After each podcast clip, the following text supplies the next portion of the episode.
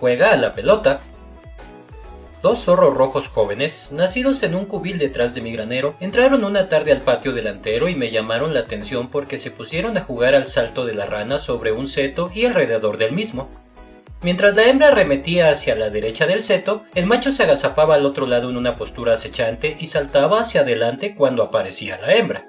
A veces el acosador no podía o no quería esperar y saltaba por encima del seto cayendo sobre su compañera de juegos.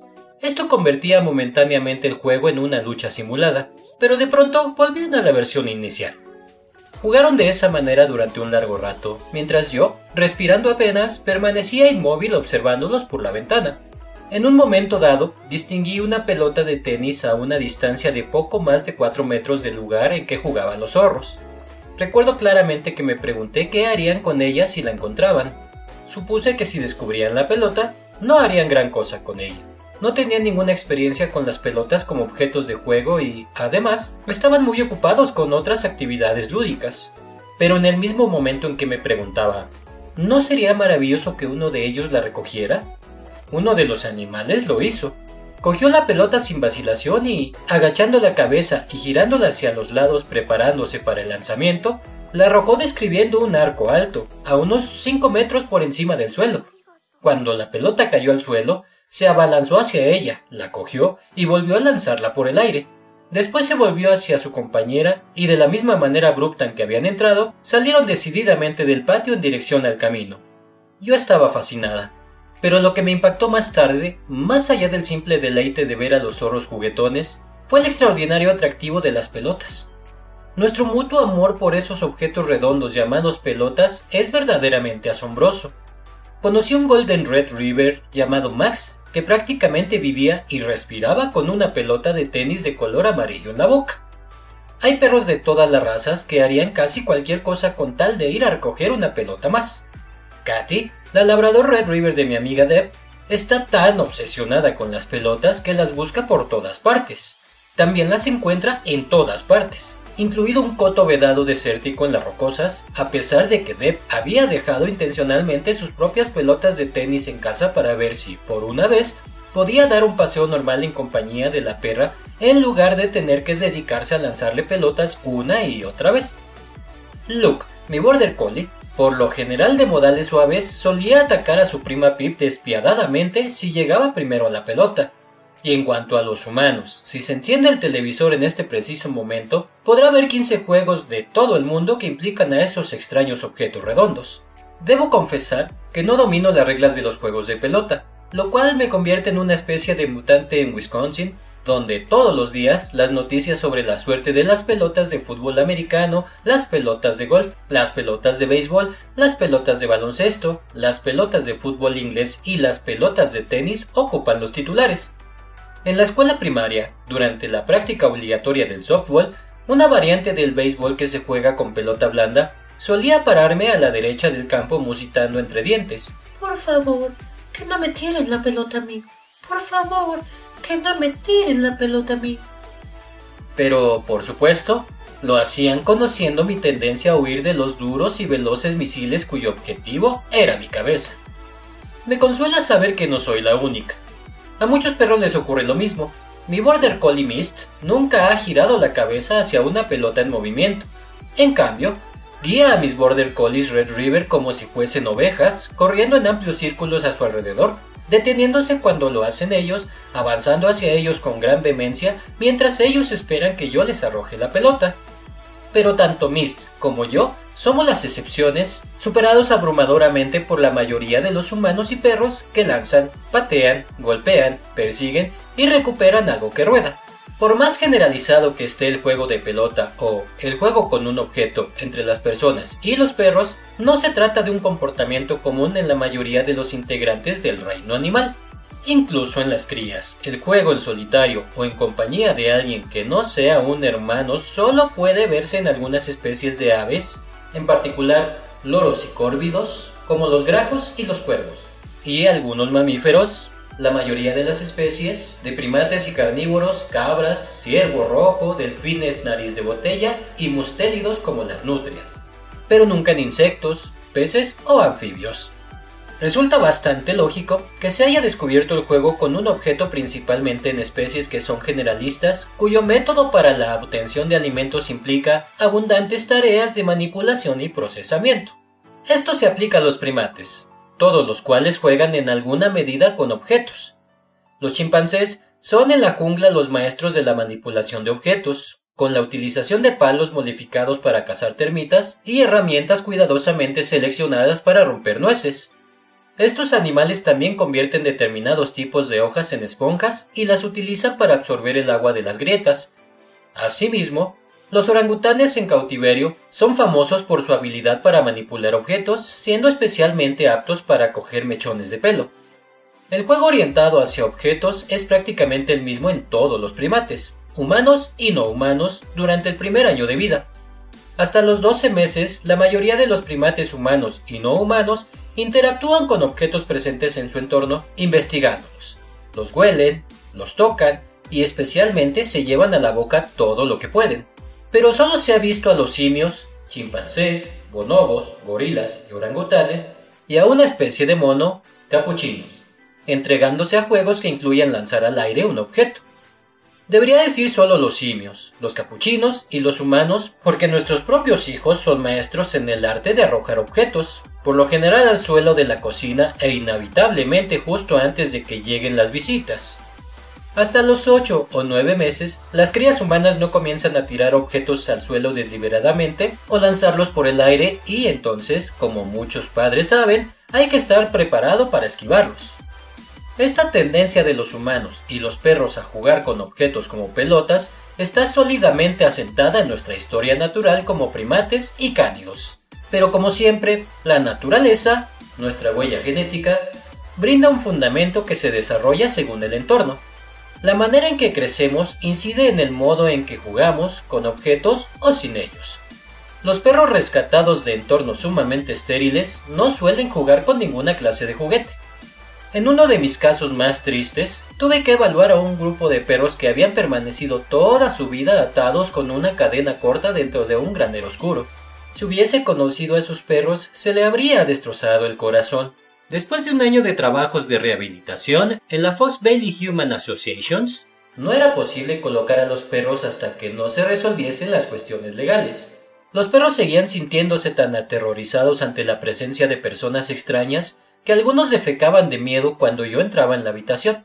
Además de su absoluto terror a los extraños, el comportamiento más notable de estos perros era su total desinterés por los juguetes.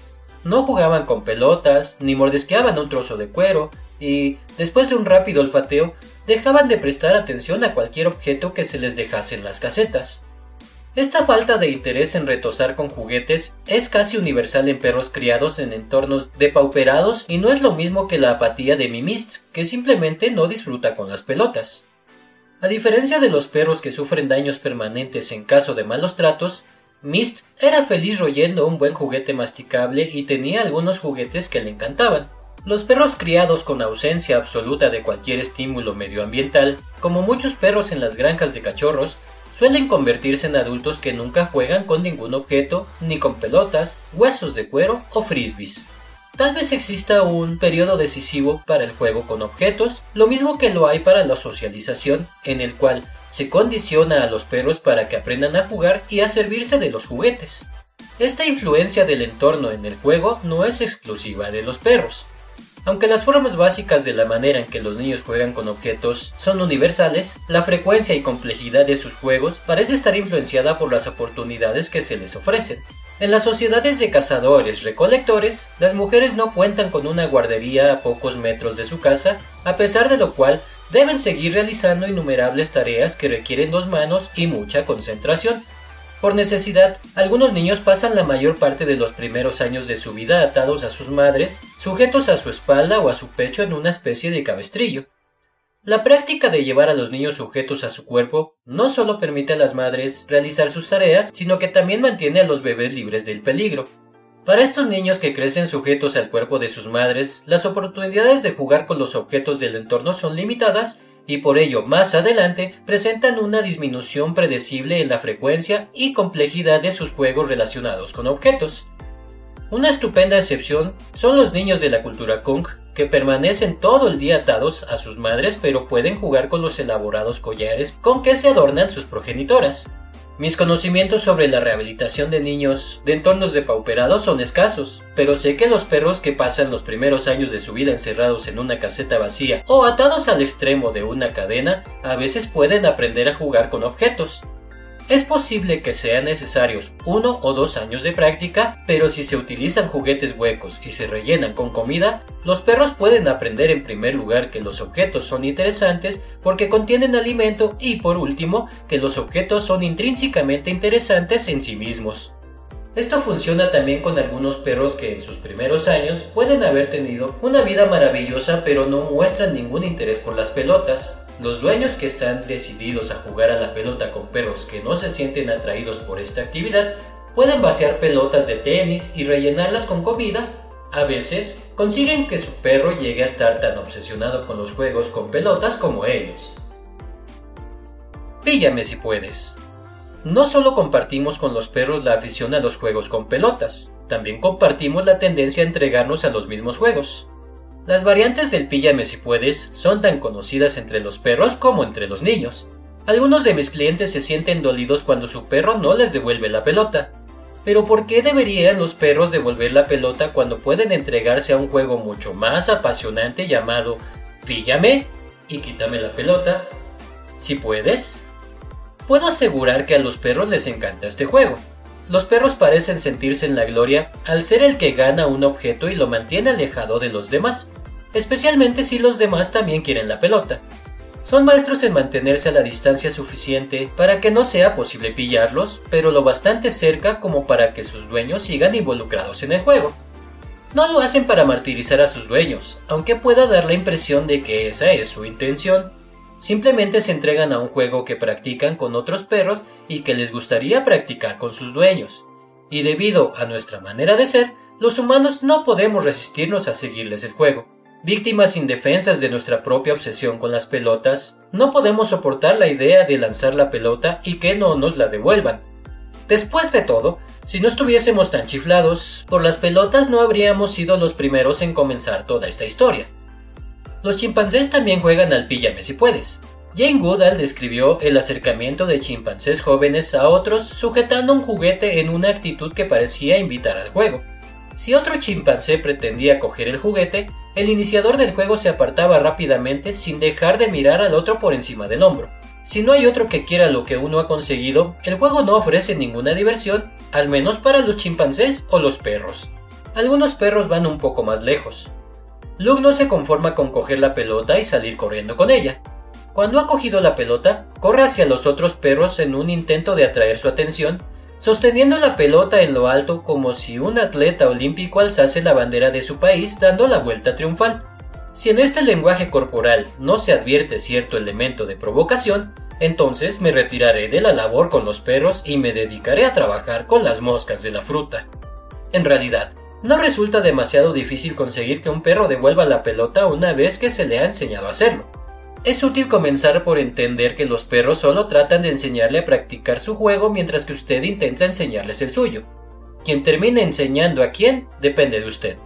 Tenga en cuenta que los perros son genuinos entrenadores de animales, mientras que los humanos no, por lo que es mejor que se mantenga alerta cuando comience a poner a prueba la capacidad para traer las pelotas de un perro novato pero si es capaz de seguir algunas pocas reglas, tendrá un perro mucho más inclinado a devolver la pelota que a no hacerlo. Empiece lanzándole la pelota a una distancia corta. La mayoría de la gente arroja la pelota demasiado lejos para que el perro se mantenga concentrado en ella. Al principio tampoco lance la pelota con mucha frecuencia, basta con que lo haga dos o tres veces. Mi perro Luke, ahora un animal de 10 años obsesionado con las pelotas, Llegó a mi casa con 12 meses y no mostraba ningún interés por ellas. Al cabo de unos meses llegó a perseguir una pelota y recorrer parte del camino de regreso, pero solo ocasionalmente. Después perdía el interés y centraba su atención en otra cosa. Por eso interrumpía el juego antes de que el animal perdiese el interés, después de dos o tres lanzamientos. Poco a poco fue manteniendo el interés más y más tiempo hasta que ahora solo interrumpe el juego cuando se queda sin aliento o si a mí me preocupa que se acalore demasiado. Después de lanzar la pelota, espere hasta que el perro la tenga en la boca. Una vez que el perro haya hecho esto, su trabajo consiste en conseguir que deje de concentrarse en la pelota, batiendo palmas y chasqueando la lengua para atraer al animal en su dirección. Si usted avanza hacia el perro, habrá iniciado un juego de persecución, pero en la dirección equivocada. Después de todo, el perro tiene la pelota y capta su atención y es usted quien avanza hacia él. ¿Qué es lo que haría cualquier perro? se apartará porque usted ha iniciado los primeros pasos del corre que te pillo al correr hacia él. Pero si usted es capaz de superar su propia tendencia natural a quedar atrapado en la versión del perro de píllame si puedes, está en condiciones de dejarlo descolocado e impulsarlo a perseguirle.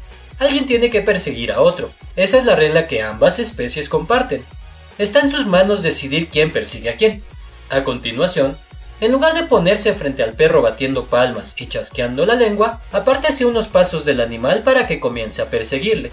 Ahora usted es el perseguido. Si tiene suerte, el perro llegará hasta usted y soltará la pelota, pero no lo dé por descontado. Lo más probable es que el perro se acerque unos pasos y suelte la pelota a un metro y medio de usted, o que suelte la pelota en el instante en que usted lo llama y llegue corriendo hasta usted con la boca vacía. Otra variante común es que el perro recorra parte del camino hacia usted con la pelota en la boca y cuando esté a cierta distancia se gira esperando que lo persiga. Su trabajo es modelar el comportamiento del perro, para lo cual debe recompensar las sucesivas aproximaciones de lo que usted espera del animal. Si la primera vez el perro avanza tres pasos y suelta la pelota a tres metros de usted, está bien. Acérquese lentamente a la pelota, tal vez avanzando de lado para que el animal no salga disparado cójala y vuelva a lanzarla. También puede lanzar una segunda pelota en cuanto el perro suelte la primera, pero en la siguiente ocasión trate de conseguir que el perro se aproxime un poco más a usted, alejándose de él a medida que él se acerca. Espere que vaya acercándose cada vez más hasta que termine por llegar hasta usted. Si el perro suelta la pelota antes de regresar hacia usted, trate de mantenerse más sereno cuando lo llame o espera estar seguro de que la tiene bien cogida. Si eso no sirve, Coja la pelota y póngasela delante de la cara para conseguir que el perro vuelva a interesarse por ella y después láncela a una distancia corta, de 30 a 60 centímetros. Por otra parte, si el animal empieza a acercarse a usted para devolverle la pelota, pero cuando está aproximándose cambia de rumbo, sígale el juego. La próxima vez, antes de que el perro se gire, sea usted quien corra en otra dirección haciendo que el perro le resulte difícil alcanzarle. Pero, ¿qué sucede si el perro llega hasta usted con la pelota en la boca pero no la suelta? No se ponga a acechar la boca abierta del perro ni se muestre enfadado por ello. Piensa en los niños pequeños que reciben a los adultos en la puerta con su nuevo tesoro en las manos y de ninguna manera quieren soltarlo, ni siquiera por un instante. Usted no se enfurecería con un niño de tres años que no quiere darle el juguete que lleva en la mano. Le enseñaría pacientemente que si se lo entrega no pasará nada. Igual que los niños, la mayoría de los perros deben aprender que si entregan la pelota, no serán los perdedores y usted es el único que puede enseñárselo. Existen diversas maneras de enseñar a un perro que es divertido soltar la pelota.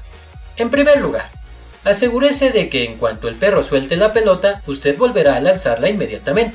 Y debe ser en ese mismo instante, no dos segundos después de haberla cogido diciendo, Buen perro, qué buen perro eres. En ese momento lo que menos quiere el perro son sus elogios o sus mimos. ¿Cree que su hijo agradecería recibir una caricia en la nuca en medio de un partido de fútbol con sus amigos? El perro quiere la pelota.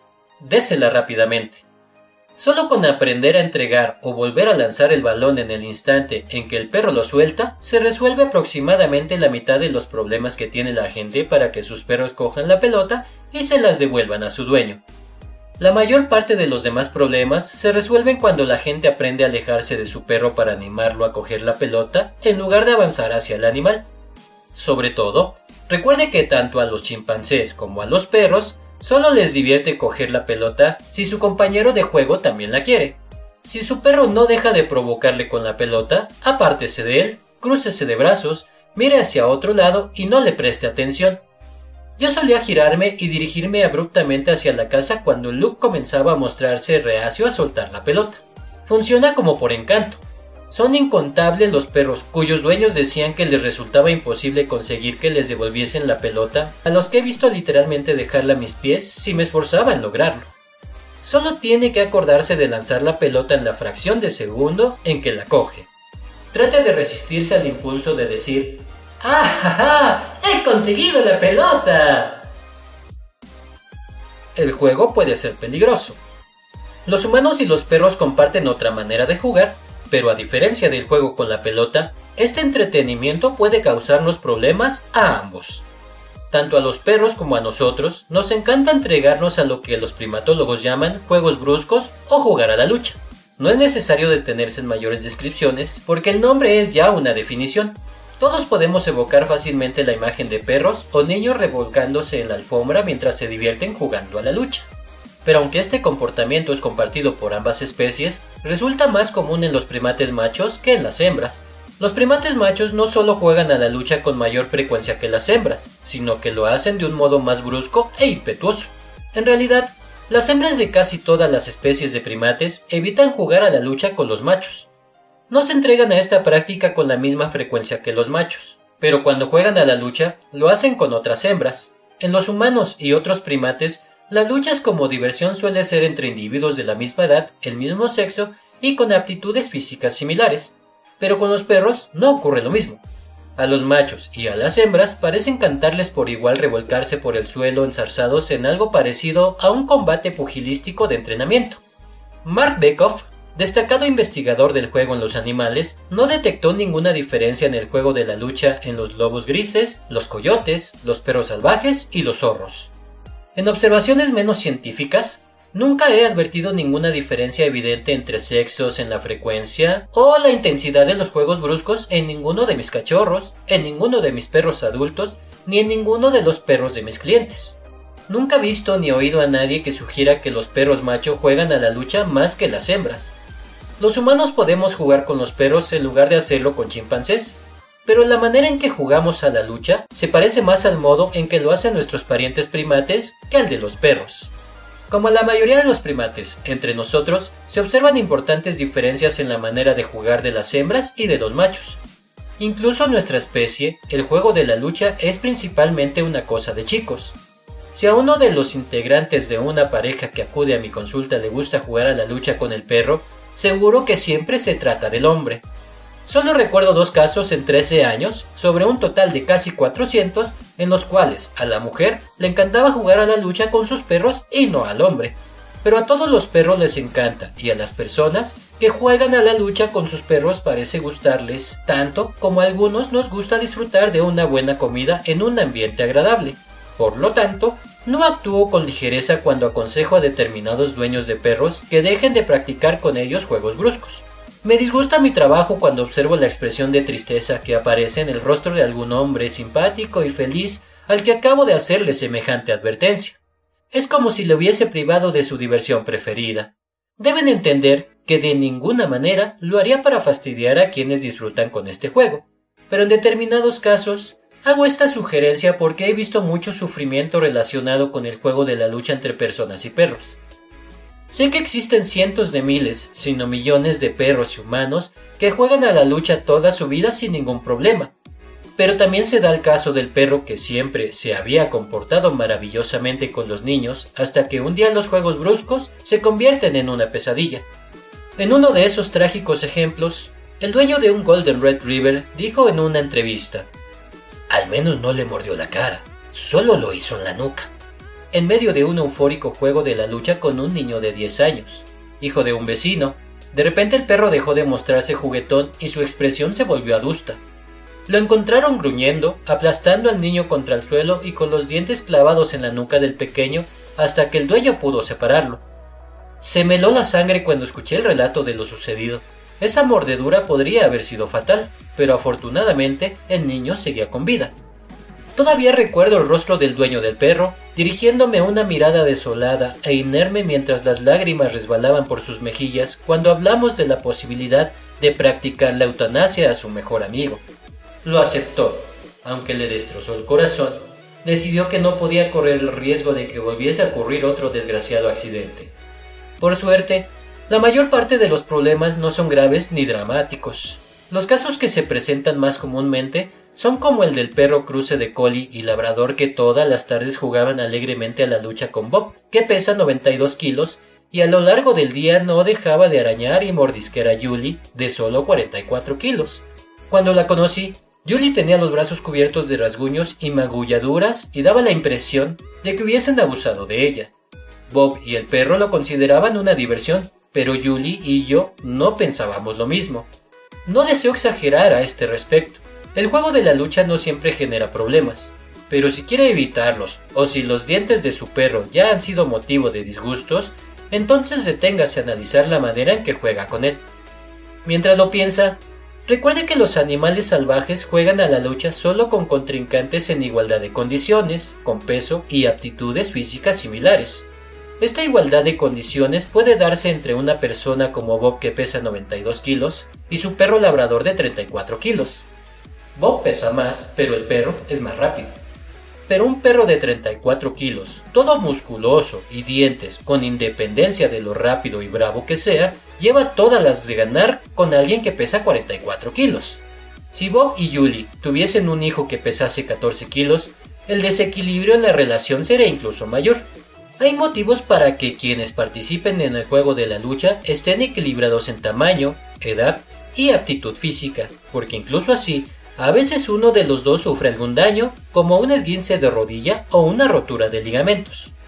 Además, en este juego los errores son diferentes cuando los humanos luchan con perros. Los humanos apresamos con las manos, mientras que los perros lo hacen con los dientes. La mayor diferencia entre la estructura del juego de la lucha en los humanos y en otros animales es que los humanos no muerden cuando atacan, pero los perros sí lo hacen. Quienes investigan el comportamiento en el juego han descubierto que en general los humanos luchan por alcanzar una posición superior sobre su compañero de juego, mientras que los perros lo hacen para darse mordiscos reprimidos. Algunos podemos tener manos muy fuertes, pero no nos sirven de nada cuando se trata de contener los afilados dientes de los perros. Nosotros usamos las manos y ellos utilizan los dientes, pero sus dientes están diseñados para desgarrar la dura piel de un ciervo o de un alce. Si tuviese que abrir su bolso de cuero con los dientes en lugar de hacerlo con la cremallera, no podría. Pero un perro puede hacerlo en un instante. Y en un instante la consecuencia del más mínimo error de su perro puede ser una profunda herida en el antebrazo o la mejilla de su hijo. Errores como estos no son comunes, porque los perros y las personas saben moderar su fuerza cuando juegan con alguien más débil y de menor tamaño que ellos. La capacidad de un perro para controlar la presión de sus mandíbulas, por muy frenético que esté, es verdaderamente asombrosa. Pero aún así, existe la probabilidad de que se cometan errores que pueden llegar a ser tan graves como para que no valga la pena correr riesgos. Otro problema común con el juego de la lucha, que según mi experiencia es el que causa la mayoría de los disgustos, es que, como los niños en los recreos, los perros pueden perder los estribos en mitad de un juego. ¿Por qué no deberían hacerlo? Somos la especie con mayor control intelectual de nuestras acciones y emociones y a pesar de ello, nos enfurecemos en todo tipo de situaciones. En el patio de recreo, el juego bullicioso puede convertirse en una pelea en tan solo un segundo. Por eso los maestros deben salir al patio a controlar durante los recesos. El juego es excitante. Eso explica en parte por qué nos gusta tanto a los humanos, que somos adictos al drama pero la excitación emocional puede conducir al desenfreno y no solo en los niños. Observen lo que sucede durante y después de acontecimientos deportivos populares. Después de partidos de fútbol, béisbol, hockey o rugby, miles de personas causan alborotos en las calles y eso aunque su equipo haya ganado. El chiste, fui a una pelea y estalló un partido de hockey. Resulta gracioso porque tiene mucho de verdad. La única vez en mi vida que asistí a un partido de hockey profesional, me pasé una buena parte del tiempo esquivando vasos de gaseosa y puñetazos lanzados con igual desenfreno por parte de los aficionados que me rodeaban. Los perros también sienten esa excitación, pero no pueden gritarle al árbitro y no son muy buenos en el lanzamiento de objetos. Puesto que solo cuentan con sus dientes, hay que estar agradecidos por el hecho de que no participen en deportes organizados. A veces los problemas no surgen como consecuencia de la excitación o de un ataque de cólera, sino de lo que los perros consideran un correctivo apropiado. En una ocasión, Luke reprendió a su hermana de dos años, Lassie, en medio de un juego desenfrenado consistente en revolcones, arremetidas y mordiscos simulados. No recuerdo con seguridad cuál fue la acción de Lassie que motivó la reprimenda de Luke, pero la sancionó con un gruñido y un mordisco en el hocico que fue tan rápido que mi cerebro no lo procesó hasta que se había consumado. No pareció deberse a la excitación emocional, al menos no por parte de Luke, porque el incidente duró apenas un segundo y Luke se mostraba tranquilo y sereno. Aunque los roles de dominación suelen invertirse durante el juego, sospecho que existen normas en el juego entre perros y los más jóvenes pueden ser reprendidos por no respetarlas. Muchos de los juegos de lucha entre animales salvajes terminan porque un individuo se vuelve demasiado violento. El juego de Lassie a esa edad podía llegar a volverse frenético y supongo que Luke pretendía recordarle que debía aprender a controlar su nivel de excitación por apasionante que fuese el juego. Probablemente, uno de los mordiscos fingidos de Lassie no fue tan fingido y Luke le advertía que se había excedido. Es probable que esa sea una razón por la cual muchos perros muerden a los niños en la cara, aunque seguramente también incide el hecho de que el rostro de los pequeños está justo a la altura de los canes. Los perros benévolos y bien educados como Luke son cuidadosos con sus dientes y cuando reprenden a los más jóvenes no los muerden con la suficiente fuerza como para hacerles daño. Pero la piel del rostro de un niño de 5 años no es igual a la de un perro. La presión de un mordisco dirigido a llamarle la atención a un cachorro bastará para dejar una herida en la mejilla de un niño. En términos ideales, el juego es algo alegre e inocente, un ejercicio sano física y psicológicamente tanto para las personas como para los perros. Los psicólogos y los consejeros personales nos recomiendan a todos que incorporemos a nuestras vidas más juegos inocentes. Me parece un estupendo consejo. El juego es bueno para el espíritu, para el cuerpo y para la mente. Tanto a los perros como a los humanos nos enseña a coordinar nuestros esfuerzos con los de otros, a aprender a refrenarnos cuando estamos excitados y a compartir la pelota aun cuando nuestro deseo sea quedarnos con ella. Por consiguiente, le ruego que no interprete mis palabras como una sugerencia a que deje de jugar con su perro. Mis perros y yo jugamos todos los días. Les lanzo pelotas para que jueguen mientras yo me entretengo pintando.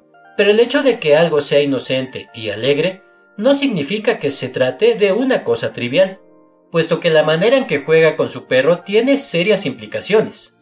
La forma más segura de jugar con su perro consiste en jugar a coger la pelota juntos, practicar juegos mentales como esconder y buscar. Un método estupendo para mantener ocupado a un perro adolescente mientras uno prepara la comida. Practicar juegos de diferenciación. Ve a coger tu juguete grande. Y enseñarle a su perro trucos fáciles y divertidos. Deja el juego de la lucha para los individuos de la misma especie en igualdad de condiciones y para que las sesiones de entrenamiento con su perro terminen siempre con alegría y risas en lugar de hacerlo con lágrimas y disgustos. La noche pasada vino de visita Edgar, un perro Dashhan de pelo áspero. En 20 segundos, su hocico localizó la pelota de tenis debajo del sofá y el animal se puso a escarbar el suelo y a gimotear, desesperado por apoderarse de la peluda esfera dorada. Le mostramos huesos, juguetes masticables, juguetes de trapo, juguetes de goma interactivos y un montón de cosas más, pero el perro solo quería la pelota. Más tarde, esa misma noche encendí el televisor para ver las noticias locales y pude comprobar que dedicaban el mismo tiempo a los resultados de los partidos de golf, béisbol y baloncesto que a temas como la paz mundial, el hambre en el mundo y las epidemias médicas. No me extraña que nos gusten tanto los perros, Nadie puede entender mejor que ellos nuestra obsesión por las pelotas.